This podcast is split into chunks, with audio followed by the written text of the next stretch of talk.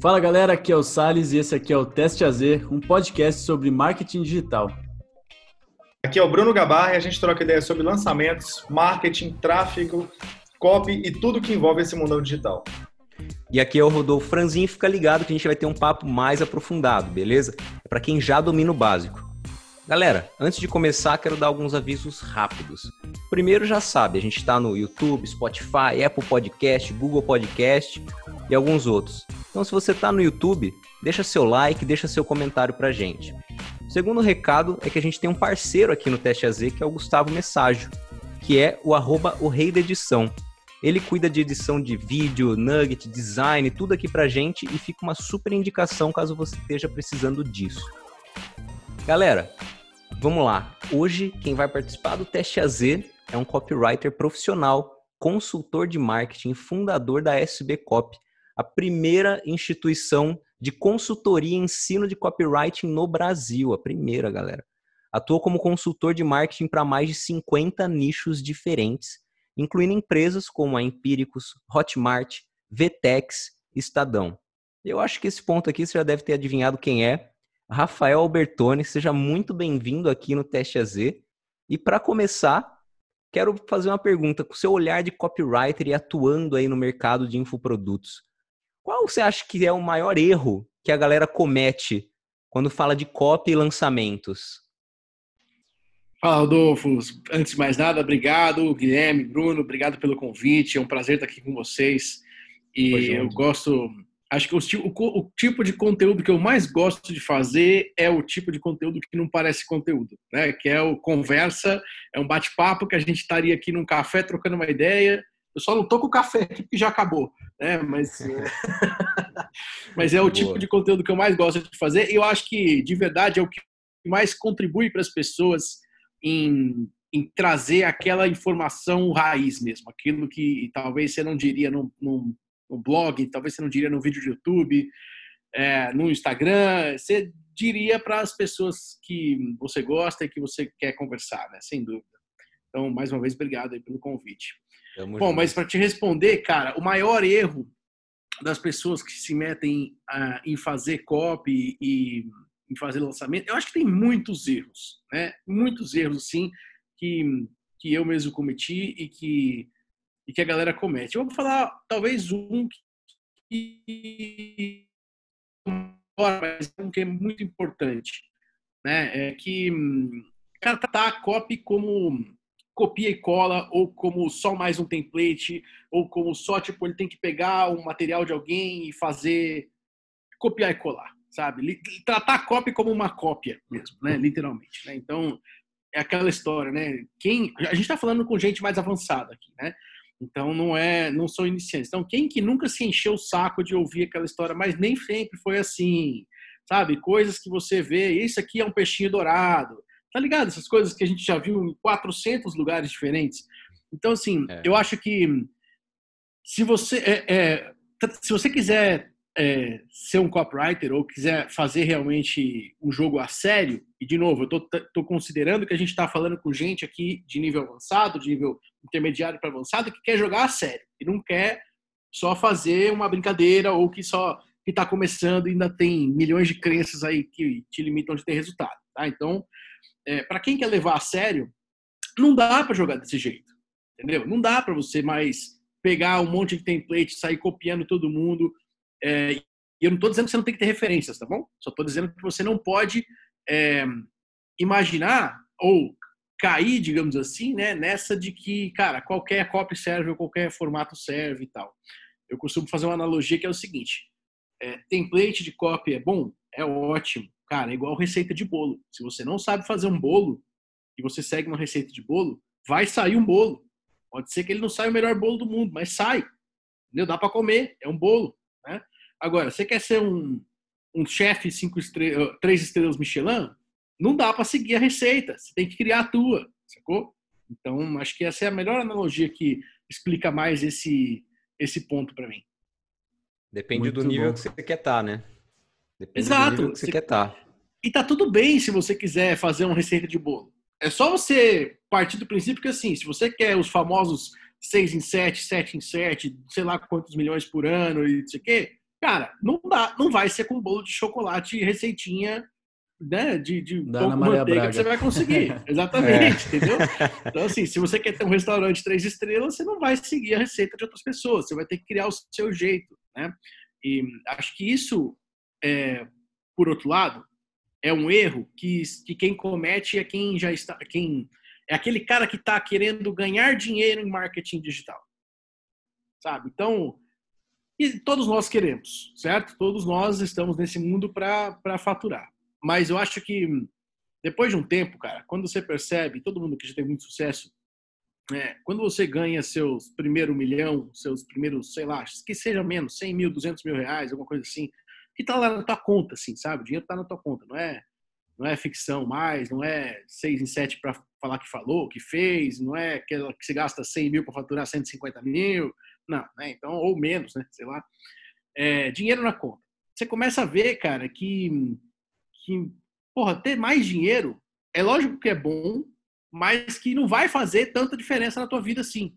Entendeu? Tipo, quando você tem um milhão, ter dois, tipo, se você tem sua casa, seu carro, sei lá, você já viaja, você já ganha um salário legal, porque a tua empresa te proporciona isso, e você tem lá um, dois milhões guardado, ganhar o terceiro milhão, é beleza, ganhei mais um milhão. Tipo, e pode parecer arrogante isso, sabe? Mas só sabe isso quem passou, entendeu? Então, você vai ver que não faz é, assim tanta diferença, né?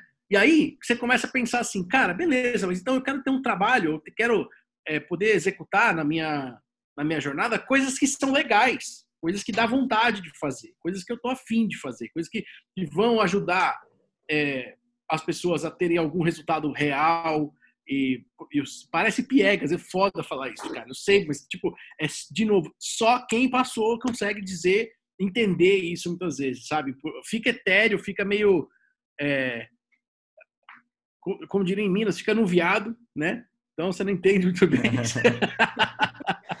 mas, mas é verdade, né? Então acho que é por aí, cara. Acho que esse é outro grande erro, assim. Cara, só querer ganhar dinheiro e não, cara, não, não, não procurar uma coisa legal para trabalhar assim, né, nesse mercado. Eu acho que não é arrogância, é sabedoria, né? Você já trilhou tudo isso, você já sabe como funciona e tem tem insumos para falar o que você está falando. Então, tem, às vezes falam, né, ah, é muito clichê, mas 99% das vezes que eu ouvi algo clichê, aquele clichê fazia muito sentido, cara. Não era simplesmente algo para ignorar, né? É, exato, cara. O clichê é um clichê por um motivo. Por um motivo. Porque funciona. Porque se fosse uma informação ruim, se fosse uma coisa que, né, que não tivesse sentido que você está falando e tal, é, as pessoas iam parar de falar, entendeu? Então, se elas falam o tempo todo, é porque faz sentido, né, de certa forma. Então, mas, é, mas eu entendo que por muito tempo eu não caía essa ficha para mim, entendeu? Então, quando eu, eu ouvi alguém falar isso, eu falava assim, ah, beleza, mas você aí dirigiu o BMW e tá puta no, numa casa gigantesca e tem 5 milhões no bolso, né? E eu que tô aqui fudido. Né? Então é assim que eu pensava, digamos assim, né? Não, não expre... eu não falava isso, mas por dentro estava isso, né? É, hum. Por isso que eu falo que eu tenho que tomar cuidado quando eu falo isso, porque às vezes a pessoa acha que, sei lá, tipo, você tá falando isso como copy. Ah, tudo é copy. Não, o cara que fala isso pra, pra construir a autoridade dele. Ah, vai se fuder, cara. Tá? disso, Aliás, eu não sabia essa palavra tá permitido. Tá, tá sim, tá, tá liberado. 100%. Cara, tem muita ótimo. gente que eu já, eu já vi algumas pessoas, até grandes, assim, desse mercado de marketing digital, que o cara, para chegar no nível que ele chegou, ele foi atrás do dinheiro e aí, a mesma história que você contou. Foi atrás de dinheiro no começo, aí viu que dava para ganhar dinheiro, ganhou muito dinheiro e viu que não era só isso. E aí o cara, ele meio que precisa se reinventar e achar outra motivação. Até o dia que você teve essa chave virada, né, que você percebeu que não era só dinheiro, você o seu foco maior era dinheiro, de alguma forma foi focar em dinheiro que te levou onde você chegou também financeiramente? Ou não, você já tinha essa mentalidade antes de, de conseguir faturar muita grana? Cara, não, não tinha essa mentalidade, certeza absoluta, e por isso que eu falo que tudo bem você querer ganhar dinheiro. É a motivação mais, é, uma das motivações mais fortes que a gente pode ter né, pelo menos das pessoas que eu conheço aqui no Brasil, nas, nas circunstâncias que a gente vive e tal, uma das motivações mais fortes que eu vejo que as pessoas têm, que empreendedores têm, que o pessoal vem para a internet, é para ganhar dinheiro. Tá tudo bem, venha para ganhar dinheiro.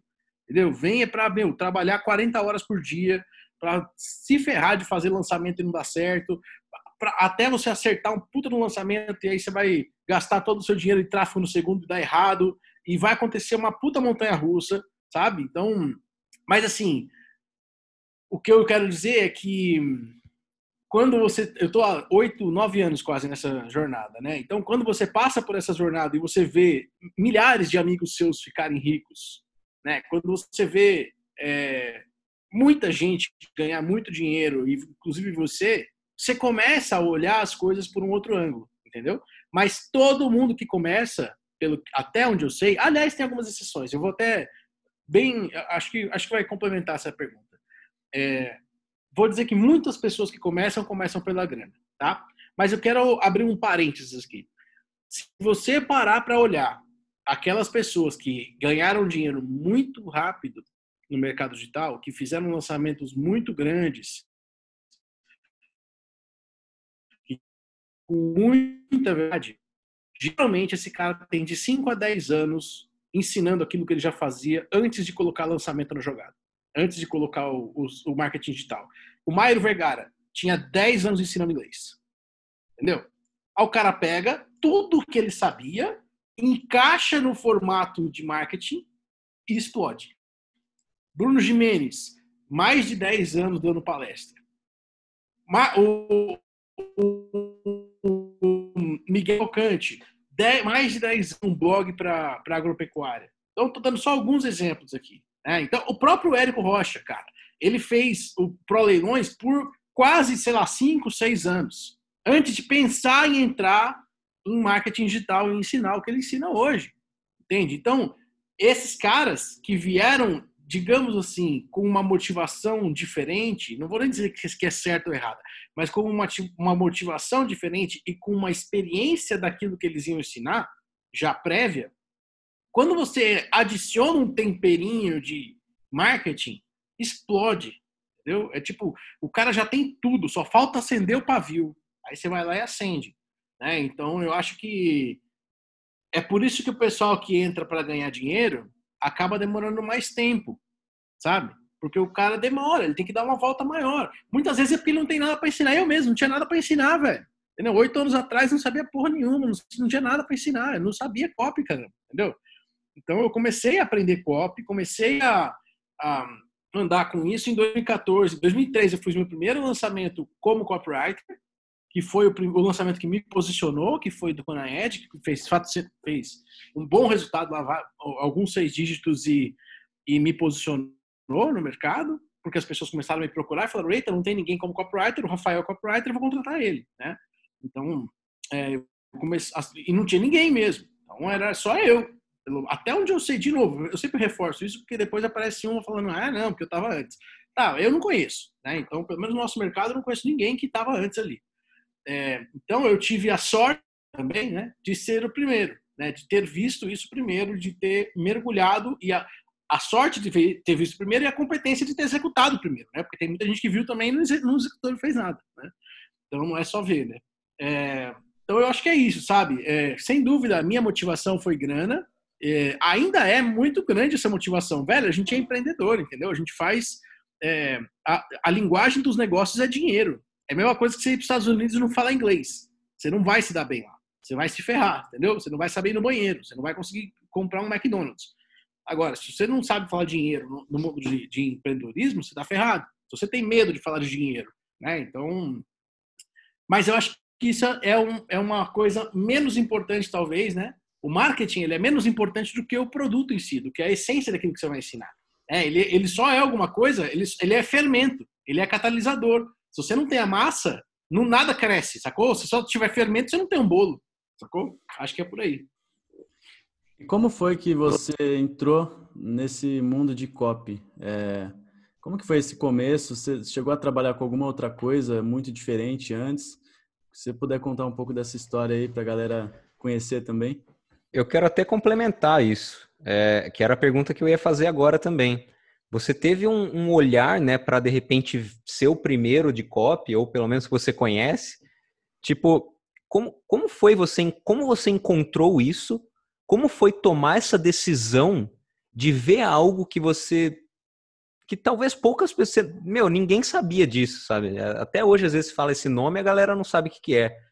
Você de repente estava fazendo algo, parou tudo para focar na copy e, e, executou naquilo e depois receber copy. Como que foi toda essa jornada, né? Esse olhar que te, essa lâmpada que acendeu para você seguir nisso tão antes de todo mundo, né? Legal. Cara, é importante se perguntar isso. Eu acho que tem uma uma coisa legal de se falar aqui. Todo caminho que você começa a trilhar, você não sabe o final. Você não sabe nem qual é o próximo passo. É, então, a gente está sempre. É fácil olhar para trás. Entendeu? É fácil olhar para trás. E eu posso te dizer cada coisa certa e errada que eu fiz. Hoje, no dia que eu estava tomando essa decisão, eu não fazia absolutamente nenhuma ideia se ia dar certo ou se ia dar errado. Assim como talvez hoje estamos todos nós aqui em projetos diferentes, com absolutamente nenhuma ideia se vai dar certo ou se vai errado. É, assim, a, a experiência presente né, dessa história é sempre essa. Eu não faço a menor ideia se vai dar certo ou se dar errado. O que eu sei é que eu tenho mais experiência para talvez acertar mais. Agora, não faço ideia se vai dar certo ou se dar errado. E lá atrás era isso também. Né? Então, porque eu estou fazendo essa ressalva, porque quando eu conto essa história, às vezes a pessoa olha e fala: Nossa, é isso que eu quero, eu vou fazer exatamente igual o Rafael. Só que o Rafael não sabia disso. Você entendeu? Então não adianta você achar que você vai seguir exatamente igual a mim. Se você quer seguir exatamente igual a mim, você tem que seguir sem saber absolutamente para onde você vai no primeiro passo. Tá? Então, eu não sei se vocês estão me ouvindo aí. Cortou aí? Estão me ouvindo bem? De boa. Ótimo, então tá bom. É, então, é, então, a história é a seguinte. Eu, em 2012, 2011 mais ou menos, eu estava na praia. E eu vi um amigo meu lendo um livro que chamava é, O Guia de Investimentos do Pai Rico. E eu não sabia que diabo era aquilo. E aí eu falei, caralho, se é o pai rico já deve ser bom, né? Então eu não sei sem, eu não sabia que era o que saque, não sabia nada. E aí eu peguei e comprei o livro, um transição assim, grandão o livro. Eu falei, cara, eu não sou de. Eu não, eu não achava que eu não gostava de estudar. Eu só não gosto de estudar coisa que eu não gosto. Aquilo que eu gosto, eu gosto de estudar, né? Então, depois eu descobri isso. É... E aí eu comprei esse livro e comecei a ler e descobri que é, o pai rico ficou rico com imóveis e ele recomendava você ir atrás de imóveis. Descobri então é, o Pro Leilões, que ensinava você a comprar imóveis em leilões, que era lá o primeiro negócio, ou talvez o segundo negócio do Érico Rocha e do, e do Hugo Rocha, né? Que naquela época o Érico nem aparecia, era só o irmão dele, que era o Hugo. Que timing, hein, Albertoni? É, pois ter é. visto isso hoje, né, de repente. Ainda bem que o cara imagina? esse livro na época. Pois é. Então, me trouxe até ali. E aí, em algum momento, o Érico lançou o Ignição Digital, que foi o primeiro curso de marketing digital que ele deu aqui no Brasil. Que, ah, aliás, isso é uma história curiosa, né? eu comprei o Pro Leilões e eu não tinha dinheiro para pagar. E ele falou que tinha 20, é, 30 dias de garantia. Então, com 29 dias, eu devolvi o produto. Porque não deu tempo de eu comprar um imóvel, ganhar e virar o dinheiro. né? Enfim, então eu falei, beleza, cara. Falou que devolveu o dinheiro. Mandei o um e-mail para ele já esculachando. Falei, ó, você falou que ia devolver meu dinheiro. Pelo amor de Deus, devolve meu dinheiro. Porque não gostei, porque não sei o quê, porque lá, lá. Ainda era meio molecão, né? Você lembra e... quanto que era? Era muito caro esse produto? Ah, era uns dois pau, dois, três pau uns três pau, né? E nove anos atrás, Não. dois, três pau é, é, muito mais ainda do que hoje, né? Exato. E eu ganhava zero. Eu tava morando na casa dos meus pais e ganhava, entendeu? Então, para mim, era tipo todo o dinheiro do mundo. Né? Uhum. Beleza. Então, mas eu tinha cartão de crédito. Isso eu tinha. Né? Então, cartão de crédito eu consegui é, comprar. Pedi o reembolso e caiu na mesma hora. Tipo, na mesma hora, quando eu digo é assim, 15 minutos depois eu recebi um SMS dizendo que estava na minha conta. Eu falei, o que, que aconteceu aqui? Não tô entendendo. Como assim? o cara devolveu o dinheiro sem falar nada. Né? Eu assustei, de verdade. Falei, caralho, velho, o que aconteceu? E aí depois ele falou, cara, é, vou ensinar isso que eu, que eu faço no Pro Leilões para faturar milhões, vou ensinar para você. Eu falei, porra, animal. Aí se você vai num evento, se você não gostar, você assiste o primeiro dia inteiro e, e pede dinheiro de volta. Eu falei, ah, ganhei um dia de evento. Ganhei um dia de evento, vou de graça. E aí eu paguei tipo um pau e oitocentos na época, sei lá, e fui é, era do lado de casa, não paguei nem passagem, nada, paguei, meu, estacionamento só. E aí passei o primeiro dia e falei, puta, fudeu, não vou conseguir ir embora. Não vou, não vou conseguir ir embora. Aí eu fiquei lá, conheci, lá eu conheci Vitor Damasio, é, Vinícius Possebon, É, quem mais? Ana Lopes, que eu nem sei mais onde está. Puta, uma galera. Ali ele estava ensinando fórmula. Não, ele estava ensinando ignição digital. O Érico ensinava, tipo, que você tem que ter uma lista, que hum, o que, que é o tá. gatilho, alguns gatilhos mentais, que tem que fazer e-mail, enfim. Tipo, cara, bem superficial. 180 pessoas, mais ou menos, né? E beleza. Então, é, foi ali. Então, ok, fiz esse curso e fiquei um ano e meio, mais ou menos, me fudendo, né? De, de fazer coisas que não davam certo. Então, tentei vender perfume, tentei vender consórcio, tentei vender suco de açaí, tentei, puta que pariu, tentei vender de tudo, mano, fazendo as coisas. E nenhum deu certo, né? Nenhum deu certo. E aí eu me via com um baita conhecimento, sabendo muito sobre marketing digital lá em 2013 e não tendo resultado nenhum. E aí é, indiquei para um amigo meu o curso do Érico, que já é, aí sim já era o fórmula de lançamento, ele comprou fórmula de lançamento. É, o, único dinheiro que eu ganhei foi como afiliado, eu ganhei 8 mil reais no primeiro ano como afiliado, sendo que três foram três vendas do Fórmula, né? Então, e eu lembro que quem, ganha, quem vendesse três, três vendas do Fórmula na época ganhava acesso ao curso de graça. E, cara, era 6 mil reais. E eu dei pulos na. Nossa senhora, eu pulava até o teto quando, quando eu ganhei. Eu... Nossa, velho. Era tipo, pelo amor de Deus, mano. Tipo, um negócio. Um milagre na Terra. É, eu lembro que tinha um. Ficou eu em terceiro, o Vitor Damasio em segundo e o Romualdo Cronenberg em primeiro. Então foi assim que a gente. A primeira afiliação, né?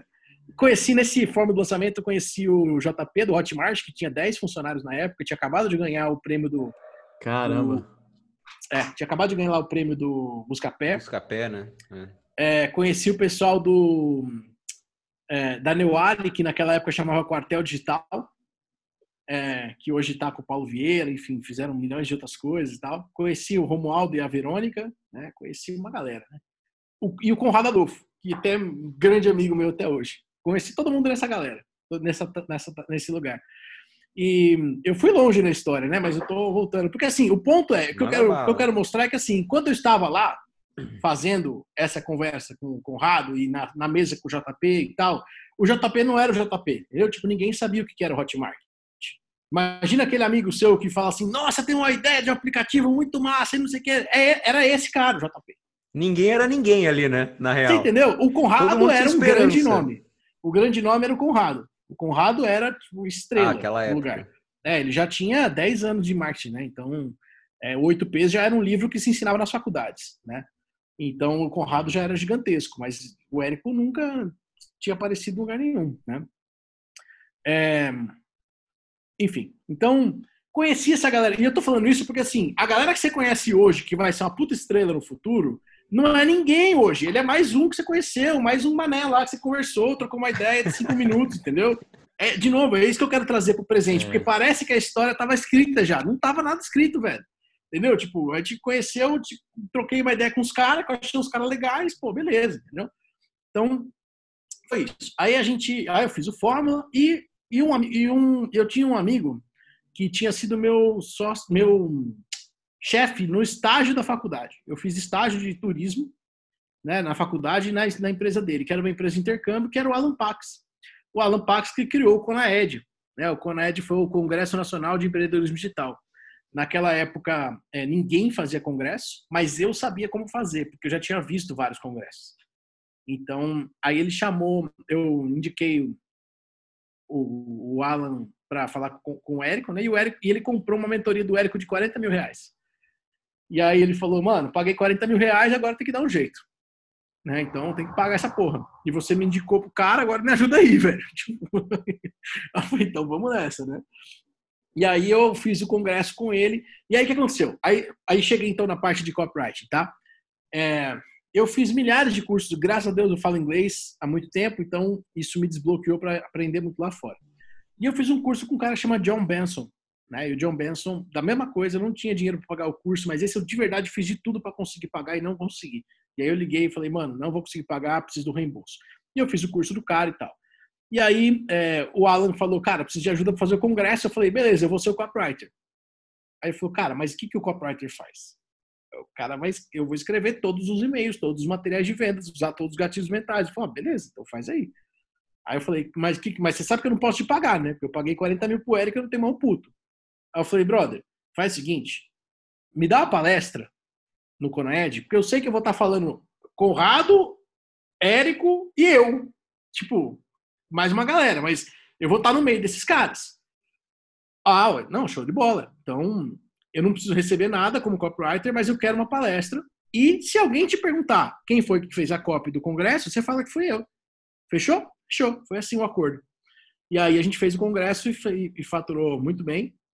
Foi o primeiro pagamento que eu, que eu recebi como copywriter, porque apesar de não ter fechado nada de pagamento com ele, é, eles me deram 10% do resultado líquido. Né? Então, na época, deu tipo 10 mil reais. E, mano, foi tipo o dinheiro que eu ganhei no, no ano inteiro, assim, né? Então, eu ganhei 10 mil reais, 10 mil, é, 122 reais. Foi isso, exatamente esse valor. Caramba. Tá na minha conta até hoje. Eu, eu tenho um print disso na minha, na minha. A gente fez um quadro, né? Do primeiro pagamento que eu recebi. E aí eu costumo brincar que não, não foi a primeira vez que eu vi cinco dígitos na minha conta, porque caiu e virou quatro. Né? Então eu já estava devendo. já estava devendo pra caralho. E eu caiu e virou quatro. Enfim, mas foi o que me abriu as portas. E aí, então, acho que esse é o ponto, né? Eu tomei várias decisões sem saber o que ia acontecer. E como eu tomo até hoje, como todos nós tomamos até hoje, né? Então, é, se você está tomando decisões assim, é, é, assim que é, não tem outro jeito. Né? Não dá para saber antes. Caramba, que história foda, cara. Esse curso do, do John Benson, ele te ensinava copy. Ele era de ele copy. Era um curso exatamente de copy que ensinava um template de copy que era o do peixinho dourado. E, e, e você, onde foi esse estralo de, de, não, eu vou aprender isso aqui? Porque você estava numa situação perdida, né? E tipo, é, tô tentando tudo, tô vendo aqui, não tá dando tão certo, porque foi antes desses dos, dos 10 pau aí que você recebeu. Então, tipo, o que que deu na tua telha de, cara, eu vou, eu vou, eu vou, eu vou arriscar nesse curso aqui, entendeu? Entre tantos outros que poderia. Na verdade, foi assim. Antes de comprar o curso, eu liguei pro Marcelo, que era sócio do Alan, e falei, Marcelo, tem um curso aqui de copy que eu tô interessado em fazer. Eu achei animal, a copy do cara era excelente, ele realmente me provou que copy era a essência de tudo que se fazia. E tudo partia Te provou copy. na carta de vendas, ou, ou te provou... na copy. Na copy. Você entrou é, na copy porque caiu na copy. Caí, é, digamos assim, caí na copy, né? Então, e aí eu falei, Marcelão, só que assim, eu só vou comprar esse curso, custava 6 mil reais na época. Eu só vou comprar esse curso, que eu não tenho dinheiro para comprar, se vocês garantirem que eu vou ter uma palestra no Conaed. Porque aí eu vou estudar esse curso e ensinar o que eu aprendi. Foi exatamente o que eu fiz. Eu aprendi o curso, fiz um mês de curso e fiz uma palestra do curso inteiro. Que é os famosos cinco passos que eu falo até hoje, tá? Atenção, conexão, problema, solução e oferta. Aprendi com o John Benson, né? E, e aí ele falou, não, beleza, vamos nessa. Compra aí, vamos nessa. Eu, aí eu, enfim, na verdade ele nem me deu certeza, mas eu comprei mesmo assim. Né? Então eu arrisquei. Então uma coisa que eu posso falar é que eu arrisco. Né? Então não tem, sem saber o resultado que vai ter no futuro. E todos nós arriscamos. A gente não estava aqui gravando esse podcast, que pode ser que 10 pessoas assistam, mas pode ser que 10 milhões assistam. Né? Então a gente não faz ideia. Né?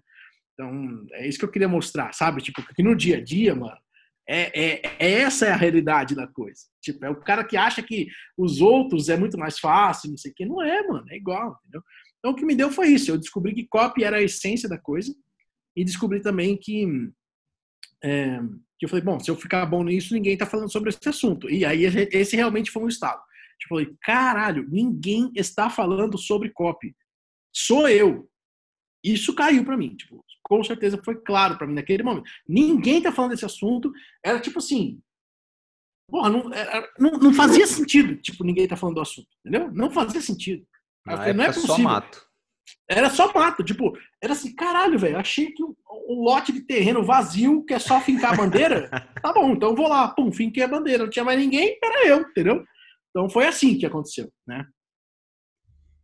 E Puxando um gancho agora de, eu queria fazer uma comparação de como que era lá atrás e como que as coisas são hoje no mundo da copy. O que, que mudou? Se é que mudou alguma coisa ou não? A base é a mesma. É, o que muda são, sei lá, os conteúdos, mas continua usando os gatilhos, etc., da mesma forma que já, já era usado antes. Tem alguma coisa, principalmente porque você está aqui no mercado do Brasil, né? É, o que, que você vê de diferença assim do lá do passado de nove anos atrás para hoje dentro desse mercado? Tá. É, pouca coisa, na verdade, eu diria que quase nada mudou. Ou, vai, talvez 5, 10% mudou de lá para cá. Então, copy é copy, velho. Ah, então, há, há 80 anos atrás, se fazia copy do jeito que se faz hoje. É, inclusive, eu estou vendo um documentário meu, recomendo pra. Ah, eu vou deixar pro final, né? Tem uma hora de documentário. É, Nossa, olha só, mano. Guarda lá, quase. Nossa, já criou expectativa aí pra galera. Meu galera irmão. Abre o loop aí, Alberto. Já... Caralho, eu, eu, quase falei. Eu quase. Aí eu lembrei, não, ele pediu um negócio. Então, no final você vai saber qual. Cara, não, é assim, ó. É, só para só pra agora, você, abre você deu loop, permissão. Você deu a permissão do copyright, né? Bicho, é assim, ó. É, se você acha que copy é o que você faz hoje, você não tem ideia do que os, a, a Segunda e a Primeira Guerra Mundial foram construídas em cima de copy. O crash da Bolsa de Valores de, de Nova York foi construído em cima de copy. Então vocês vão descobrir isso tudo no final. Nossa, é, curiosidade é. no talo agora, né? A caneta já tá na mão aqui, velho, pra anotar. Mesmo sabendo que eu posso ver a gravação, tá ligado? Não, passa, e é, passa e é o link grátis. aí, Albertone. E o documentário é grátis, você não precisa nem assinar a Netflix. É grátis. Tá Caramba. Tá beleza. E já era, um, passa o link momento... do checkout aí, já, já, já vendeu. Eu já acho que o momento atual também está sendo construído em cima de copy, cara. Que se a Primeira Guerra, a Segunda Guerra foi. Não é? Tudo, Corona né? é copy também. Pois Não, mas é, é verdade, tem, é, tem muita, muita teoria né, desse momento atual também. Mas enfim, vamos deixar para o final para falar disso e também para saber do documentário. Manda mas essa sua pergunta é louca, Gui, porque assim, parece que existe copy dentro da copy também, que de tempos em tempos vai mudando, né? A gente vê aí um tempo atrás, o, o Great Leads era o supra-sumo, né? Quem tinha aquilo, quem sabia o que estava lá, zerou a vida. Agora, tipo, vem, sei lá, o Big Black Book, aí depois vem o copyboard. E cada vez a galera acaba criando alguma coisa nova que torna aquilo o super highlight que quem domina vai sair por cima da copy. A novidade. Quando, na né? verdade, né? É. Como? Não, é a novidade. Tem que ter é algo novidade. novo, né? Uhum. Quando, na verdade, tudo isso já existia e é um assunto extremamente defasado. Não defasado, extremamente atual, mas assim... Sei lá, Eugene Schwartz colocou isso aí lá em 1920, assim, entendeu? Uhum. E hoje a gente trata como se fosse o, a, a descoberta do século, né? É que eu acho que é o seguinte: existem princípios, existem táticas, entendeu? Táticas mudam. Então, não, você não vai mais bater na porta das pessoas e tentar vender uma, uma enciclopédia conversando. Ninguém vai abrir a porta para você hoje. Entendeu? Essa tática não funciona mais. É, eu diria que você não vai nem usar jornal, que, na, que por muito tempo se usou. Né? Fazer um anúncio no jornal, numa revista. Dificilmente você vai ter um resultado muito bom com isso hoje, especialmente comparando com porra, o Facebook, por exemplo. Né? É, só para vocês terem uma ideia, ontem eu vi uma, um vídeo de que a Globo está fazendo, não sei se vocês viram isso, a Globo está fazendo tipo uma plataforma como se fosse o Facebook para você sim. entrar lá e anunciar. Animal. Então, tipo, você vai lá, sobe o seu vídeo na internet e aí a Globo coloca no altas horas, sei lá onde é, tipo, ela vai fazendo insert, entendeu? Então, logo, logo a gente vai ver na Globo comerciais completamente nada a ver do, com, de, com o que era no passado. Né? Então vai mudar muito. E assim, eu eu estou prevendo, na minha humilde opinião, que a Globo vai quebrar, tá? E que vai acabar o império deles. Talvez desmembrar e sobrar pedaços para cada lado de alguma coisa, de marcas e tal, mas cara, você não pode gravar novela. A única notícia que você tem é da porra de um vírus. É, quem é que vai anunciar nesse negócio? E tá todo mundo no Netflix, no Facebook, no YouTube, no Instagram. Acabou, entendeu? Então, mudou. O monopólio da televisão desapareceu. Já faz muito tempo que já estava desaparecendo, mas agora, para mim, acho que foi a tacada final. É, mas então, o que mudou? Para mim, mudaram táticas. Tá? Então, existem várias táticas que, que têm que ser alteradas. Né? E que, por quê? Porque às vezes a gente descobre coisas que funcionam mais. Não porque aquilo que a gente fazia talvez deixou de funcionar. Né? Então, se você conseguir bater na porta de alguém para vender alguma coisa, você vai conseguir vender, provavelmente. Mas não é a melhor tática mais. Né? Então, agora, princípios são os mesmos. E aí o que você falou, a copy da copy e tal. Cara, o princípio de as pessoas se interessam por coisas novas, por novidades, esse princípio vai se manter para o resto da tua vida. Entendeu? Então, talvez para o resto da vida dos seus trinetos. Entendeu? Então, assim, as pessoas gostam de novidade. Tá? Então, é, e as pessoas são manipuladas por sentimentos, por emoções e não por lógica. É, então, isso nunca vai mudar.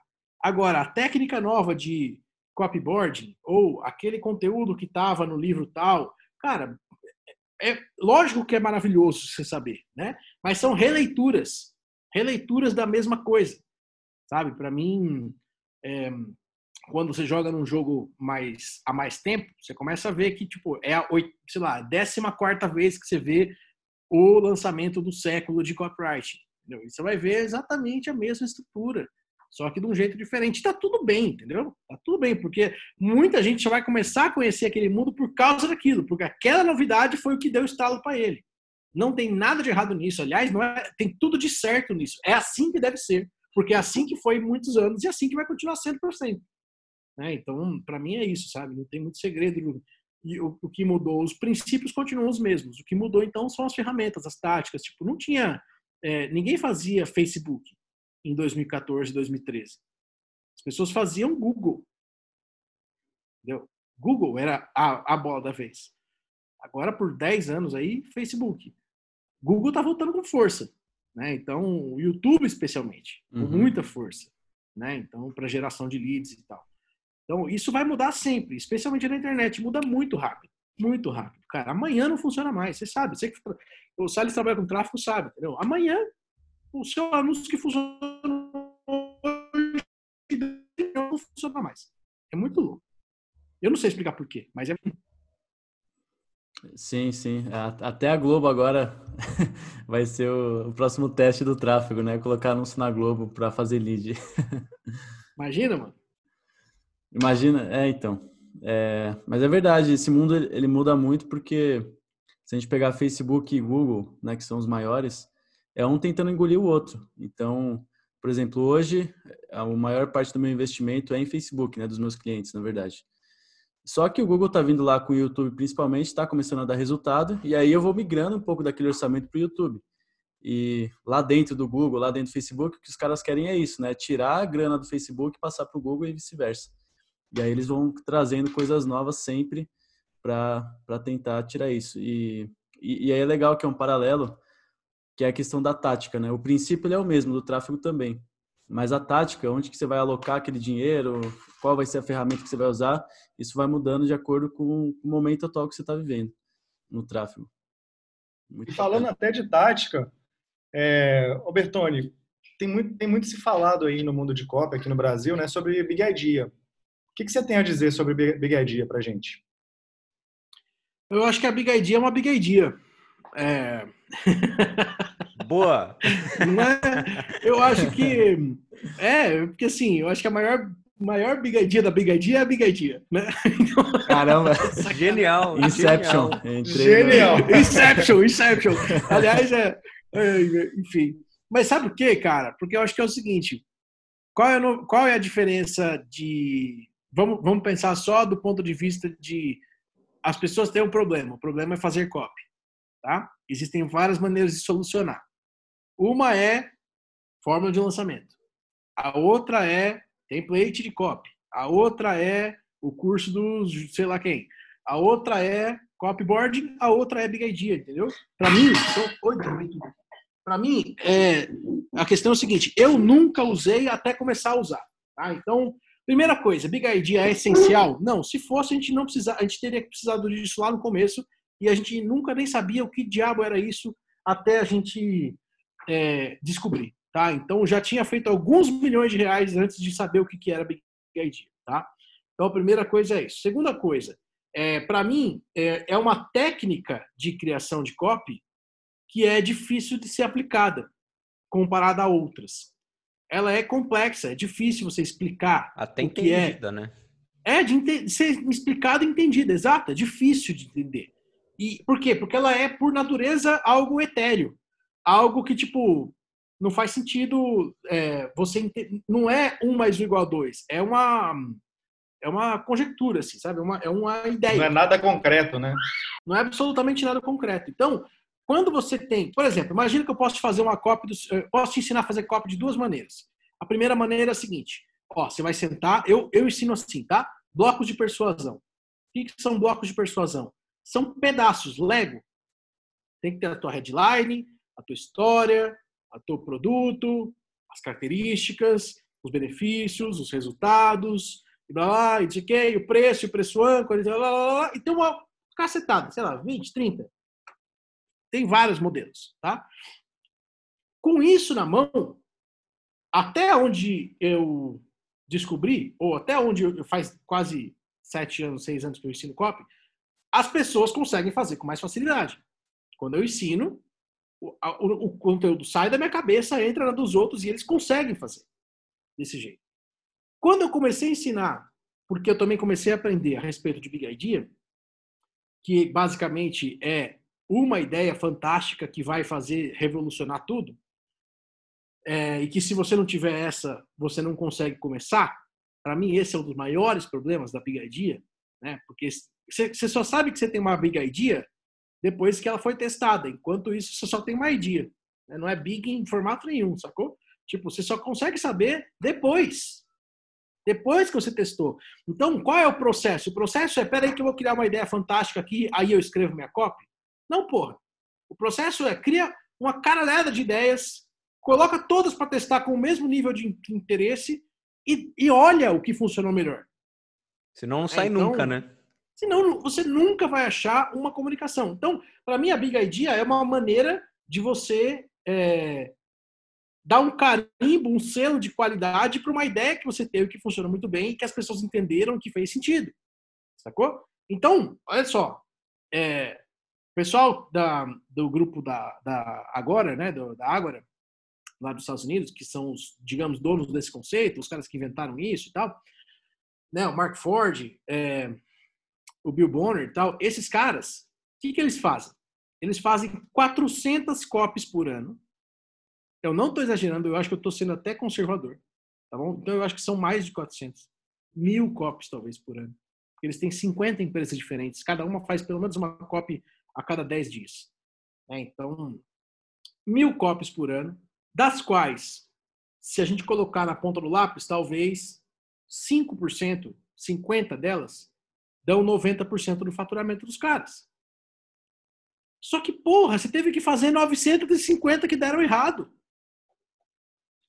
E tudo bem, tipo, se você tem um perfil, se você tem uma equipe com 10 copywriters e os caras vão te jogar ideia o tempo todo para vender o mesmo produto por ângulos diferentes, para eles esse processo é maravilhoso, funciona, bota um bilhão de dólares por ano no bolso dos caras, tá bom pra caramba, entendeu? Então, para eles funciona. Agora, você está em casa, vou ensinar, sou professor de francês, eu vou ensinar francês online. Pera aí que eu vou ensinar aqui, que eu vou ter minha big idea, senão eu não consigo fazer minha cópia. Porra, para mim isso é uma merda, entendeu? Só, só o cara vai atrasa, se travar e não vai fazer né, o negócio. E você está falando, eu acho que eu não tenho a informação certa, mas semana passada o Evaldo ele teve aqui com a gente, o Evaldo que lá da, da, agora, né? O Evaldo uhum. Albuquerque. Não saiu ainda o episódio, por isso que você não viu, mas vai sair, que a gente massa. te manda. Uhum. E ele falou que, se não me engano, são centenas de copywriters que tem no grupo todo. Centenas de copywriters. Então, deve Sim. ser mais de mil mesmo copies por ano. Para isso acontecer, virou um processo é, criativo que faz sentido naquele contexto. Né? Exato. É a mesma coisa que você quer. Assim, ó, se você quer começar, você, é, ou melhor, vamos lá, não começar, mas assim, se, se você tem um supermercado, vamos falar do supermercado, né? A gente falou do Rosadas aqui, então vamos falar do supermercado. Se você tem um supermercado. Abraço, Rosadas. Se você tem um supermercado, é a mesma coisa que você tocar uma rede com 150 lojas? Não é, velho. Nada a ver, né? Tem absolutamente nada a ver. Os problemas são completamente diferentes. Talvez 50, 60% das coisas são parecidas. O resto é muito diferente, entendeu?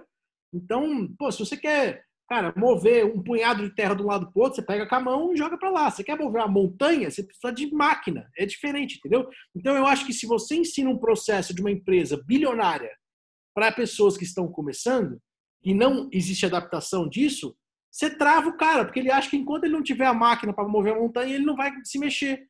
Entendeu? Ele não vai pegar o punhado de terra. E detalhe, não foi assim que, até onde eu sei, que eles começaram. Eles começaram se ferrando, entendeu? foram, foram é, descobri que existia isso, né? A ideia do, do. Até onde eu sei, tá bom? Vocês conversaram com o Evaldo, ele é muito mais. Tem muito mais. É, é, como é que eu vou dizer? Conhecimento para falar sobre isso do que eu. Tá bom, mas eu trabalhei lá com os caras uns bom tempo, então conheço mais ou menos, né? Fui lá para Baltimore, conheci o pessoal, enfim, conversei com, com, com, com o Mark Ford aqui em São Paulo, quando ele veio para o Brasil, fiquei lá um tempão conversando com ele. É, são fantásticos, são caras, são, são pessoas fantásticas. Né? É, mas o que eu percebo é o seguinte: eles descobriram que Big Idea era um conceito importante depois de olhar para trás e ver que 10%, 5% das ideias que eles tiveram trouxeram os maiores resultados. Depois de muitos milhões, né? Depois de muitos milhões e depois de, mas o ponto importante é depois de olhar para trás na hora do processo de criação daquela ideia, ela era igual a todas as outras. Entendeu? E eles sabem disso, tá? Então, o, o Joe Schifrin, que, que, que, é um fantástico copywriter, cop chief lá da, da, da Agora também, esqueci o nome da empresa que ele trabalha agora. É uma das, das afiliadas da, da Agora, né? Ele diz, cara, você tem que ter milhares de ideias. Eu fiz um curso com ele, né? Cara, você não vai ter uma ideia só que é fantástica. Não adianta você achar que a tua fucking big idea vai aparecer do nada e a, e a parte. Não é assim que funciona. É tipo cavando ouro até achar uma pepita de ouro que você só vai descobrir que é mesmo depois você testar. Entendeu? Então, para mim é isso. Eu acho que eu fui até longe demais do conceito de big idea aqui, mas eu, mas eu acho que é importante a gente é, olhar para isso como uma coisa é mesmo. De novo, a gente está falando com pessoas intermediárias para avançadas, né? A gente não está falando com quem está começando. Se você está começando, você não devia estar aqui, né? Vai, vai, vai anunciar no Facebook 10 reais por dia até ganhar seus primeiros mil reais. Vai lá, não é aqui seu lugar, entendeu? A gente está falando aqui com, com outro nível de jogo. Senão é a mesma coisa, né? Eu estou ensinando o cara aqui a mover a montanha e o cara não pegou um punhado de terra ainda, entendeu? Genial, genial. Cara, muito bom.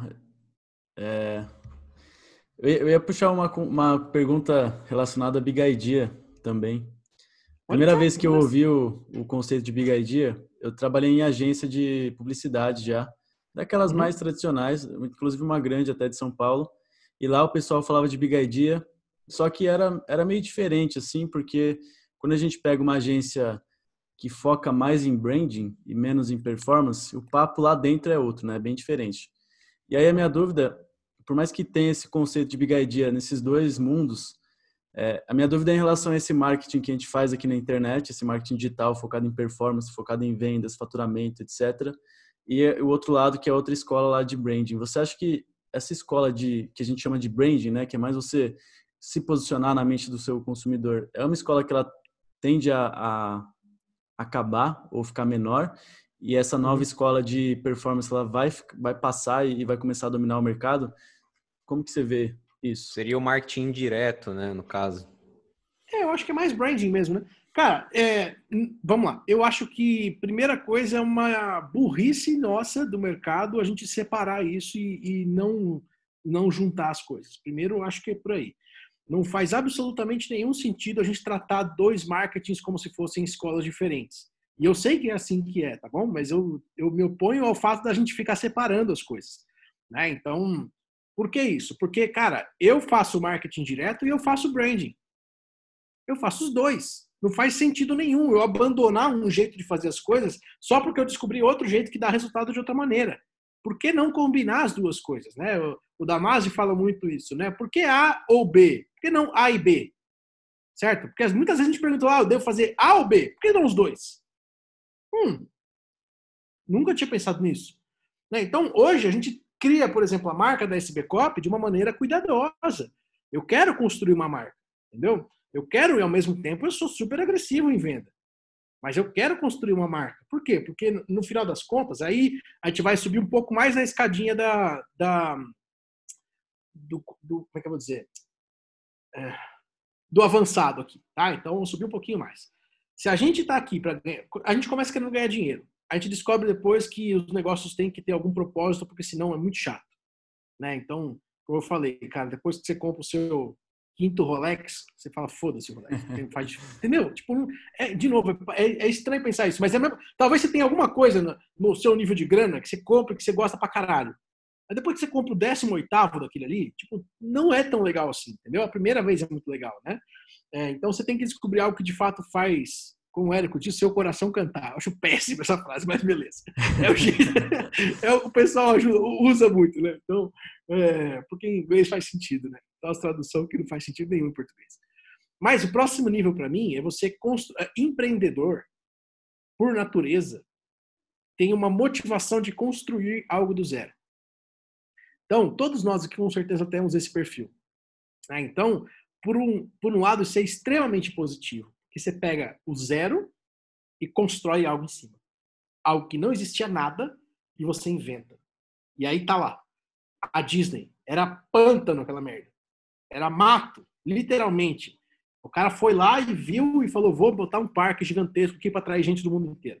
Talvez não pensando isso naquela época, né? Porque, de novo, olhando para trás é fácil. Mas é, ele foi lá e colocou. Agora, qual é, é, o problema desse perfil de empreendedorismo? O problema é o seguinte: a gente enjoa fácil, velho. Entendeu? Eu vou lá construir, beleza, agora eu já fiz a Disney, agora? E agora? O que eu vou fazer?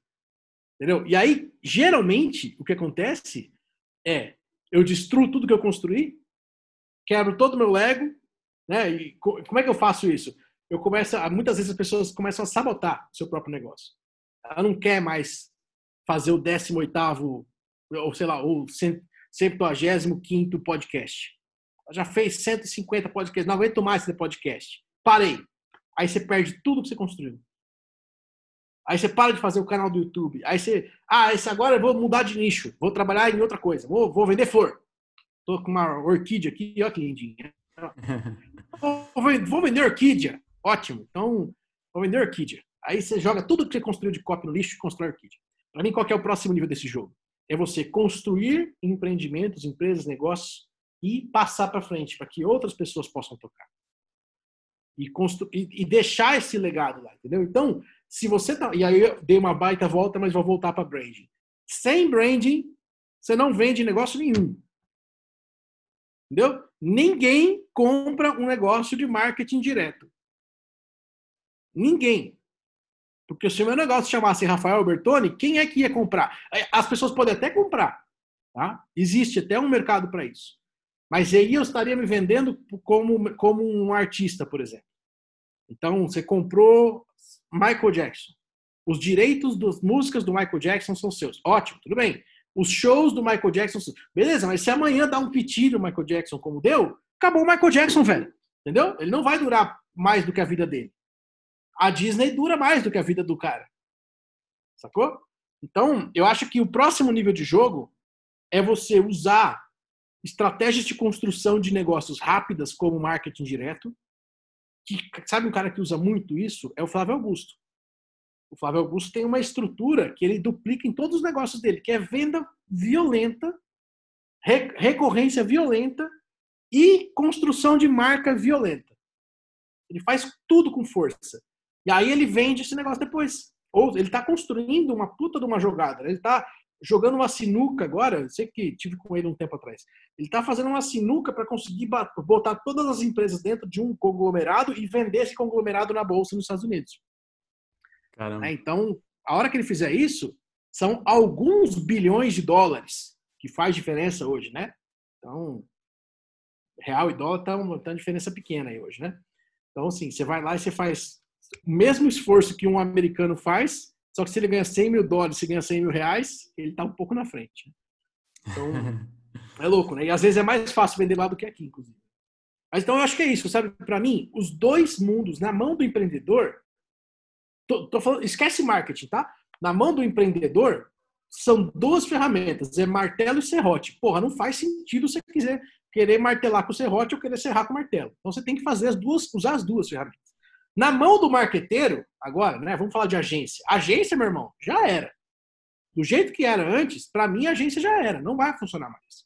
Se a agência não tiver mais performance, e agora com a internet como está hoje, não dá mais para você não ter performance. Aí o cara me manda um relatório de quantas curtidas meu post teve. Vá merda, entendeu? Tipo, enquanto tem gente engolindo isso, beleza, mas logo, logo não vai ter mais. Porque os caras como nós, que vão começar a pegar cargo de direção e gerência e e presidência em empresas grandes, que são os caras de 35, 30 e poucos anos aí, que viram a internet nascer, que conhecem desse mercado de verdade, né? Eles não vão aceitar um relatório de curtidas, entendeu? Ah, foda-se as curtidas, irmão. Quero saber quanto dinheiro você colocou e quanto saiu. A agência nunca foi responsável por dizer quanto dinheiro colocou e quanto dinheiro saiu. Ela sempre foi responsável pela arte, pela criação. Tanto que o pessoal brinca que, se é de agência, você vai saber. É, pessoal brinca que marqueteiro é artista frustrado, né? Porque o, o, designer é um artista. O designer queria ser pintor, sacou? Tipo, queria ser artista e tal. E, porra, aí jogaram o cara. Como é que eu faço pra ser artista e ganhar dinheiro? É marketing. É, exatamente.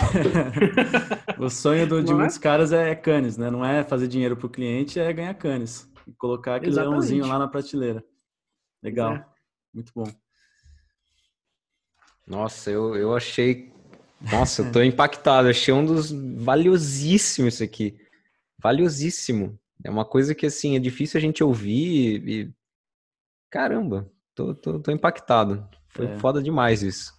Eu acho que é massa, mano, a gente poder ter esse tipo de conversa, sabe? Como eu te falei, é, na maior parte das vezes, a gente é professor, né? Eu sou professor, né? Então, o que, que o professor ensina? O professor ensina é, conta de mais e menos. Se você está na primeira série, ou sei lá qual que é a série, sétima série, Cara, é conta de mais e menos. Por quê? Porque a criança que sentou na sua frente nunca fez uma conta de mais e menos na vida. Então, eu tenho que ensinar para o cara o que é um gatilho mental. Eu tenho que ensinar para o cara é, qual é o que é um bloco de persuasão. Eu tenho que ensinar para o cara o arroz com feijão, né? Mas em raros momentos a gente tem espaço para conversar em nível alto, né? Então, acho que aqui só só reconhecendo que, cara, o trabalho de vocês está sendo fantástico, porque vocês conseguem colocar um nível de conversa em outro nível de verdade. Aí o cara quer Opa, peraí, eu tô na pós-graduação. Não, então peraí, negão. Senta aqui e vamos. Esse é o, o. Que massa isso, cara. Bertone, acho que eu. Vamos, vamos te conhecer um pouco melhor agora, cara. Hora da gente atar nosso relacionamento aqui, hein? tá bem. Vamos lá? vamos nessa. Cara, conta pra gente um hobby que você tem. Mano, meu hobby é ter hobbies. Caralho, eu tenho 35 hobbies diferentes, cara. Assim, porque. é verdade, porque assim, eu mudo muito. Eu não sou um cara. Eu gosto muito de mudar as coisas, né? Mas, um deles é, é orquídea. É, pois é, agora virou, né? Então, orquídea, não, orquídea por enquanto não é, né? Por enquanto, não, eu tô num lugar diferente, que eu não sei se vocês conseguem ver, mas aqui, ó, eu tô num sítio aqui, velho. Que lindo isso, nossa, é. Eu vim sair de casa um pouco porque não aguentava mais ficar na quarentena lá. Aí eu achei um sítio que você fica isolado de todo mundo e, e a gente veio para cá. É, enfim, mas então eu tenho, eu gosto, por exemplo, de colecionar relógio. Eu tenho alguns relógios que eu acho legais. Outra coisa que eu gosto muito, que aí tem sido uma das minhas maiores paixões ultimamente, é velejar, é, barco a vela, né? Então, é, eu gosto de ir pro pegar e barco a vela, velho, parece ó, oh, sabe, fantástico. É roots pra caralho. É tipo pegar, é a mesma coisa que pegar um jeep e se enfiar na lama até o pescoço, entendeu? Então é tipo um negócio, velho, é tipo, você vai se ferrar de puxar corda para todo lado, de jogar a âncora que pesa 50 mil quilos e é, é muito menos glamuroso do que parece. Então, então só pra galera entrar no clima. Na minha mente parece super glamuroso, cara. Pois é, nada glamuroso, irmão. Glamuroso é tipo se você tiver uma lancha e com um, um skipper lá, um, um, um motorista, né, que vai te levar para todo lugar, beleza, aí é glamouroso, entendeu? Então, mas veleiro, velho, veleiro existe. Aí acho que eu vou recomendar esse porque não é um de marketing, tá bom? Mas existe um canal que chama Hashtag Sal no YouTube. É um cara que mora no barco com a esposa e cada vez mais tem gente morando em barco no Brasil e ele entrevista pessoas que moram em barcos e que tem essa vida de veleiro. Né? Então é uma vida nômade, muito semelhante aí aos nômades digitais, só que o cara vive num barco. Né? Então, de marina em marina, jogando âncora para cima e para baixo, e o cara vive com energia solar e água da chuva e chuveiro frio e sem ar condicionado. Então é e, e assim é, uma, é, é, muito legal, vale muito a pena assistir esse canal porque traz outra outra percepção. Mas é, eu tenho gostado muito de barco a vela. Assim, tô testando vários barcos para ver se eu acho o meu aí para comprar. Cara, não teve como não lembrar do Favarão que a gente trouxe ele é. pra cá também. Não sei se você conhece ele, lá da Empíricos. Ele faz a parte de tráfego lá. E eu não lembro se era barco a vela dele, mas era muito parecido assim a, a pegada de, de era canoagem, não sei. Eu sei que ele falou é, lá que acho queria... que era canoagem. É. Canoagem, canoagem. Era canoagem, né? Que ele queria dar a volta, sei lá onde, de canoa. E, galera, se você quer ter sucesso, que... é, quer ter sucesso é no marketing mesmo. digital, cara, tem que ir pra água, não tem jeito. Tô, tô vendo esse padrão aqui. A conclusão. Padrão, reconhecimento esse padrão. no, na minha empresa, para entrar, tem que chamar Rafael. Tem uns padrões também são estranhos, porque tem uns 15 Rafael na minha empresa. Impressionante, cara. Então, é, todo mundo lá, todo que é copywriter, deixou o Rafael lá. Rodolfo com R, o meu sócio chama Rodrigo. É, a gente tinha dois, tem dois Rafaéis, é, enfim, é muito Rafael. Você muito... sabe que é tudo mentira isso aí, né, Bertone? Os caras falaram ah, que é? é? Rafael, mas é João, Paulo, é só pra, pra entrar Olha aí no SB só... É só pra estar tá lá. É. que da hora. Bertone, se você tivesse duas horas para tomar um café com alguém, trocar uma ideia, duas horas de uma conversa assim, cabeça, com qualquer pessoa no mundo, não necessariamente ela precisa estar tá viva. Pode ser Jesus, se você quiser. Quem seria essa pessoa? Cara, é... eu acho que tem muitas pessoas que eu gostaria de conversar, assim, especialmente se não precisasse ter vivo e especialmente se eu tivesse acesso a qualquer um, né? Mas um cara quiser falar mais de ter... uma, manda bala. Ah, massa. Um cara que eu gostaria de ter conhecido é o David Ogilvy, porque eu acho que ele, é, dentro do nosso mercado, né, do nosso nicho e do nosso trabalho, ele foi um cara que desafiou isso que o, que o Soares estava falando. Tipo, no mundo do marketing digital, no, no mundo do marketing, sempre existiu essa rincha entre marketing direto e marketing de branding. Né? E ele foi um cara que olhou para o marketing direto e falou: gente, que, que besteira que a gente está fazendo, por que, que a gente já está fazendo isso lá? Vamos juntar as duas coisas, não faz sentido nenhum é, a gente ficar separando, né? Aliás, um, uma curiosidade sobre o David Ogilvy, eu tenho um vídeo dele em que ele fala assim: tem toda essa questão de Big Idea, que inclusive ele que pelo menos ele trouxe esse conceito, né?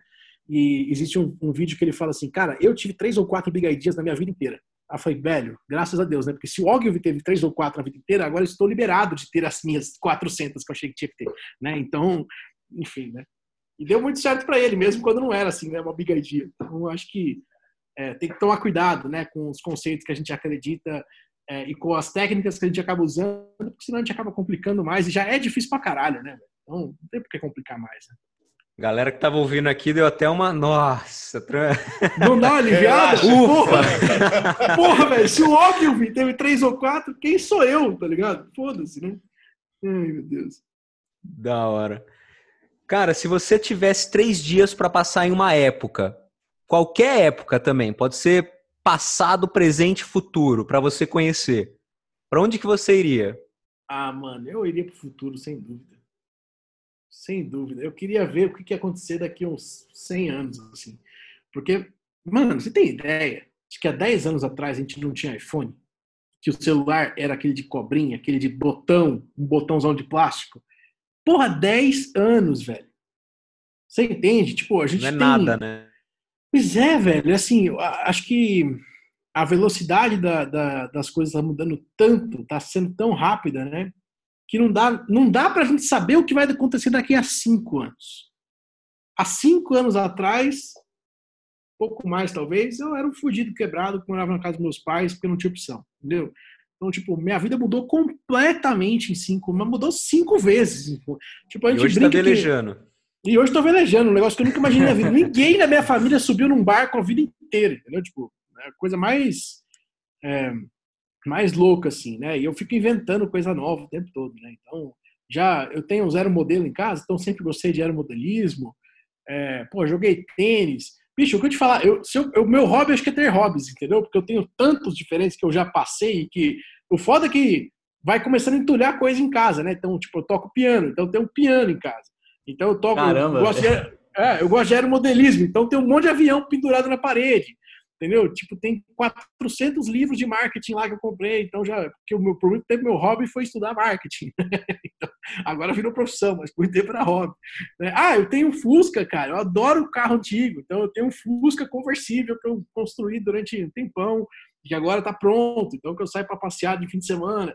Então eu tenho muitos hobbies, assim, acho que eu gosto muito de fazer coisas diferentes. Sabe aproveitar a vida, né? Que da hora, cara. que da hora. Algum livro ou filme que impactou muito tua vida? Não necessariamente precisa ser técnico, sabe? Foi algum momento que você estava vivendo e esse filme ou livro ou conto, alguma coisa assim, teve um impacto muito forte para você? Ah, cara, eu acho que esse que eu te falei, né? O, o Guia de Investimentos do Pai Rico foi o que me trouxe até aqui. Né? E é engraçado, porque assim, eu, eu conto essa história para vocês hoje, com clareza de que foi esse livro que me trouxe até aqui, mas, tipo, não era claro, entendeu? Eu tive que olhar para trás e falar: peraí, velho, como é que eu cheguei até aqui? Ah, é porque eu tive nesse evento. Não, mas como é que eu fui, como é que eu fui nesse evento? Ah, é porque eu vi isso. Mas como é que eu fiz? Ah, porque, ah, por causa do livro, entendeu? Então, tipo, em alguns momentos, assim, eu consegui chegar nesse livro, né? Que foi um momento. E eu me lembro do momento na praia que eu tava olhando o cara ler o livro. E, mano, era um trabucão, assim, né? Eu falei, não é possível. Cara pentelho, tá lendo um livro de investimento na praia. Vai se fuder, vamos tomar cerveja. Tipo, tava com esse. Aí eu falei, me explica aí sobre esse negócio, né? O cara começou a contar. Assim. Então, acho que esse livro mudou minha vida. E tem um outro que foi legal também, mas é, meio clichê no nosso mercado, que é o trabalho quatro horas por semana, né? Gostei muito desse livro. Acho que. Pô, tem, tem muitos livros, cara, de verdade. Assim, tem uma estante de, sei lá, quantos livros eu tenho, mas acho que esses dois em especial, mais o, o do Pai Rico, com certeza. Show de bola. Galera, então já puxando o gancho aqui dessas indicações aí também que, que o Albertoni falou, vamos para a rodada de indicações nossas, né? E Boa. como que funciona? A gente pode indicar qualquer coisa aqui, não precisa ser necessariamente livro, filme, é, o Albertoni tem aí o tão esperado. Então, só ah, não, acho eu, eu, vou contar no próximo episódio, não vou contar nesse. Eu acho que é uma boa, cara. boa! Boa! Vamos deixar um link lá para a galera se cadastrar, a gente manda por e-mail depois. Pronto, é isso aí. Boa. Se quiser, top. entra lá. Top, top. Vamos deixar o Albertoni por último, então ele decide se ele vai contar ou se vai ser no próximo episódio. Boa, é, também acho uma boa. Boa ideia. Então vamos lá, eu vou começar com a minha indicação. E basicamente é o seguinte, eu eu tô fazendo como se fosse um diário, não um diário mesmo. Eu pego um bloco de notas, o Evernote no celular à noite e antes de dormir eu escrevo todas as tudo que eu tive de aprendizado assim que me marcou naquele dia. Às vezes a gente tem um aprendizado só, às vezes não tem nenhum, às vezes a gente tem cinco, dez. Então pode ser pequenos aprendizados. Eu escrevo e coloco as intenções para o próximo dia. Né? Eu aprendi isso lá atrás com, com o Gabriel Goff, quando eu acompanhava ele e eu revivi essa, essa, essa, esse hábito de novo e assim está sendo muito muito bom para mim é, principalmente de, de reconhecer cara hoje meu dia pode até não parecer teve alguns problemas e tal mas foi um dia foda eu aprendi isso aqui isso aqui já valeu o dia todo e eu recomendo que todo mundo faça isso porque eu acho que pode te ajudar a trazer mais clareza quando você coloca no papel quando coloca no bloco de notas você traz mais clareza até do que você quer fazer das suas intenções para os seus passos aí essa Como é a minha indicação. Você, faz isso por celular ou você faz isso escrito? Cara, eu faço isso no celular. Eu tenho feito no Evernote. Ah, legal. Por quê? Você faz isso também? Curioso. Não, não, não faço não. Eu fiquei curioso para saber se você anotava no papel, porque tem gente que anota no papel, né? É, essa, essa do papel é, é, bom fazer um teste. O que eu tenho feito de, do papel é, é, escrever uma cópia todo dia no papel. Copiar, né? Uma cópia ah, todo dia no papel. Isso é bem massa. Beleza, eu vou passar minha, minha indicação então para o Rodolfo. Fechou. Vamos lá então. Indicação de hoje é uma filosofia, vamos dizer assim. É? Existe um teor prático nisso, que é o antes bem feito do que perfeito. Por que, que eu quero falar isso? Porque às vezes a gente romantiza muito as coisas, às vezes a gente fica muito preso em perfeccionismo. E o perfeccionismo eu considero, de repente você pode ter uma opinião diferente, mas eu considero um, algo extremamente negativo que barrou meus resultados e minha vida por muito tempo. E a gente querer fazer tudo nos mínimos detalhes e nunca esperar para começar e, e, e, nunca ter a ação para começar aquilo, ou dar as caras, ou iniciar aquele projeto. De repente, não aceitar que existe um período nas coisas em que você vai ter. Não vai estar tá do jeitinho que você quer, mas soltar isso, dar a cara a tapa, começar vai fazer você chegar onde você está querendo. O perfeccionismo, eu tenho esse problema, ele, é, eu tinha esse problema, eu já superei isso, mas ele me seguiu por muito tempo. Então, se você também é um perfeccionista, você deixa de fazer coisas esperando ficar tudo redondinho, nos mínimos detalhes, tudo daquele jeitinho que passa na sua cabeça, sabe que isso não existe e provavelmente está minando o seu resultado. Provavelmente você vai ser um cara que vai ficar estudando marketing por anos, vai ler todos os livros, vai saber toda a teoria de tudo, mas nunca vai conseguir ter resultado nenhum, porque você nunca vai ter a coragem de ir aplicar. e colocar a cara a tapa e de repente você vai fazer uma cópia, um trabalho ruim, um tráfego que não vai dar certo, de repente a página de captura não vai dar certo, de repente o produto que você está querendo lançar não vai ser o, não vai vender o quanto você quer, só que isso faz parte do processo. Então, eu acho que assim, se você conseguir se descolar dessa situação de perfeccionismo e trazer mais execução e aceitar esse processo de crescimento, que um dia pode sim estar tá muito mais próximo do que você almeja, mas exige degraus para conquistar isso. Eu acho que seus resultados podem começar a vir muito mais rápido do que você imagina. Principalmente se você é um cara perfeccionista, se você sofre disso também, você já tem, já tem tudo o que você precisa para começar a ter resultado. Você só não colocou em prática o que está precisando. É isso. Passo para o Gui. Opa, tava com dificuldade de desmutar aqui, foi. É muito boa essa reflexão, porque eu me vi nela, eu também passei bastante por isso. E é uma barreira a ser quebrada, né? Depois que você quebra ela, tudo fica mais fácil. A minha indicação ela é um pouco, ela é bem prática, na verdade. Eu sei que 99,5% das pessoas não vai fazer, porque ela tira completamente da zona de conforto, mas ela funciona muito bem se você tá de alguma forma desmotivado, meio devagar, assim, alguma coisa deu errado, aquilo te deixou para baixo. É, cara, faz o seguinte, toma um banho gelado, totalmente gelado. E eu comecei, eu fiz isso nos últimos dias. Não tá, não tá um tempo muito quente, né? Pelo menos aqui em São João da Boa Vista, exterior de São Paulo. É, de manhã tá fazendo uns 12, 13 graus, então não tá quente. E aí a água tá mais gelada ainda, sabe quando você vai tipo lavar a louça assim, dá até uma dor na mão, então. Aí você pega isso, coloca lá no, no teu banho e apesar de ser muito desconfortável, né, quando você tá lá, quando você tem que entrar a primeira vez para tomar aquela aquela aquele jato de água gelada. É, quando você sai do banho, você se sente muito bem, dá uma acordada, seu dia parece que, putz, dá uma clareza assim também. Então, é uma dica bem prática aí. Se você fizer isso, depois posta no comentário, marca a gente no, no Instagram para saber. Eu duvido que a maioria não vai fazer, eu tenho certeza já, a galera já, já desligou, não, não vai tentar. Mas essa é a minha dica prática. Vou passar agora para a gente revelar o grande suspense aí do documentário. Albertone, tá contigo. Irmão, nem fudendo que eu tomo banho desse frio. Ah, eu também não, cara. Eu acho uma excelente ideia. Eu já fiz, tá bom? Eu já fiz. Então eu posso falar porque eu já fiz. E funcionou muito bem. Eu achei animal. Mas eu prefiro um café. é, tô nessa também. Ai, sacanagem. Não, mano, é foda. Beleza. É, legal. Então, essa indicação que eu vou dar para vocês, pessoal, na verdade foi. Eu também tenho um podcast que chama Copycast, né? Então, é, e eu entrevistei o Paulo Garro, um amigo meu, espetacular, e ele me indicou um negócio, tipo, meio sem querer, assim, falou: Nossa, velho, assiste esse negócio lá que você vai gostar. E é um documentário que chama O Século do Ego. O Século do Ego, tá? Ele tem quatro partes e ele é um documentário sobre como o existe o, o, o, o Freud tinha um sobrinho, né, que esse sobrinho dele foi o pai da, das relações públicas, o cara que inventou a, profissão de relações públicas, lá na década de 20. Né? E o Goebbels, que é o cara que era o propagandista do, do nazismo, usou os conceitos que o Freud e que o, o cara do.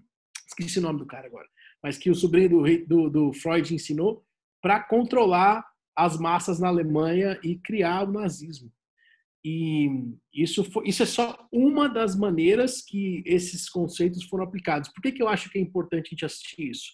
Para a gente ver o quanto o ser humano é irracional e previsível. Inclusive, já dá outro livro aí, né? O livro Imprevisivelmente Racional, ou melhor, Previsivelmente Irracional é o nome do livro, Previsivelmente Irracional, né, do Dan Ariely, que é um livro fantástico. Mas esse, esse documentário eu não assisti inteiro ainda. Tá? Eu estava assistindo, porque ele tem quatro horas, né? Então, estou assistindo aos poucos. Mas é, já é assim, já assisti na primeira hora, já é espetacular. Ele mostra como, por exemplo, é, como que foi construído o pico de, de, de, o pico que a bolsa de Nova York alcançou antes do crash de 29 e o que aconteceu depois e como os caras usaram os conceitos de comunicação é, que basicamente muita coisa tem copy ali. Muita... Na verdade, é que assim, copy para mim, só para deixar claro, né? Copy para mim é criar uma comunicação que tem o objetivo de vender para negócio. Existem diversas técnicas de comunicação que são usadas em copy, e existem diversas técnicas de copy que são usadas em comunicação. Ah, então, quando a gente fala tudo é copy, para mim tudo é comunicação. Nem tudo é copy. Copy é o que você usa para vender o produto, tá? É, então, essa é a minha definição, né? Mas é, os caras usavam, então, técnicas de comunicação que são usadas em copy também para manipular as massas e, e, conseguir os resultados que eles queriam. Gente, assim, vai com, com, com vontade de ver. Porque o negócio é pega uma pipoca, uma aguinha e presta atenção. É um estudo assim de como como foi construída a história usando a comunicação e você vai ver diversos elementos de como irracional nós somos e como, inclusive, como um alerta para o futuro, como é possível que isso se repita se a gente não tomar cuidado. Né? Então, é muito cuidado, a gente tem que tomar. É muito foda, de verdade, sim. Século do Ego é, tá de graça no YouTube, tá? Então, o canal que eu estou vendo aqui que que, tá, que tem o, o, material é o que, me, o que me amarra ao racional esbarra no espiritual. É o nome do canal. Foda-se o nome do canal, é só para vocês saberem qual é, tá? Então, é mais fácil de colocar o século do ego. Tem quatro episódios lá e, cara, assistam e divirtam-se. Cara, já tá aqui, já abriu uma aba aqui, tá salvo já para assistir depois. Inclusive o livro também. Nossa. E é, também. valeu pelas indicações. É, valeu. Bom demais. Então, pessoal, a gente está chegando aqui no final né, desse, desse, desse, episódio aqui do Teste AZ com o grande Rafael Albertoni. Albertoni, brigadão demais pela participação, pelo seu tempo. Foi incrível, mais um episódio aí que vai ficar para a história, que vai ficar marcado aqui no, na, no Teste AZ. E, pessoal, se você está assistindo no YouTube, tira uma foto aí mostrando, tira um print e marca a gente aqui do Teste AZ, marca o Albertoni também. Se tiver no Spotify, mesma coisa, tira um print, marca a gente e diz o que, que você mais gostou desse episódio. Né? Uma frase, algum conceito, alguma ideia, alguma indicação. É, e marca a gente. Vou passar aqui o nosso Instagram e, Albertoni, eu já vou passar para você também, é, passar o seu contato e deixar as suas últimas palavras, tá? Então, o nosso Instagram aqui do, do de quem faz o Teste AZ. Vou passar o meu, que é o arroba o do Rodolfo é o arroba Rodolfo Franzin, com M de Maria, e o do Bruno, arroba Bruno Gabarra. Então, é, Albertones, queria que você deixasse os seus contatos aí para a galera, como que o pessoal te encontra, e depois também deixar umas últimas palavras para todo mundo aí, para encerrar com chave de ouro esse episódio aí do Teste AZ. Faz Nossa. o jabá, Albertone. Adorei a ideia do, de tirar um print e marcar, gente. Então, tira um print agora, né? Não deixa para depois. Tira agora o print e marca a gente lá para a gente saber o que você gostou de verdade ou não. Pô, é para você que a gente está fazendo esse conteúdo. É, é, eu diria que é até quase para a gente, né? Tipo, mas galera é muito legal. É como eu falei, cara, eu acho que esse é o tipo de conteúdo mais legal. Passou uma hora e meia e nem viu, né? Então, é, bom, meu, meu contato no Instagram é rafael.albertoni, com i no final, tá? E nosso site é sbcop.com.br sbcop.com.br, tá? Então, entra lá se você quiser aprender com a Pricing, se você quiser é, descobrir como aplicar isso para o seu negócio e, e é isso, estou à disposição.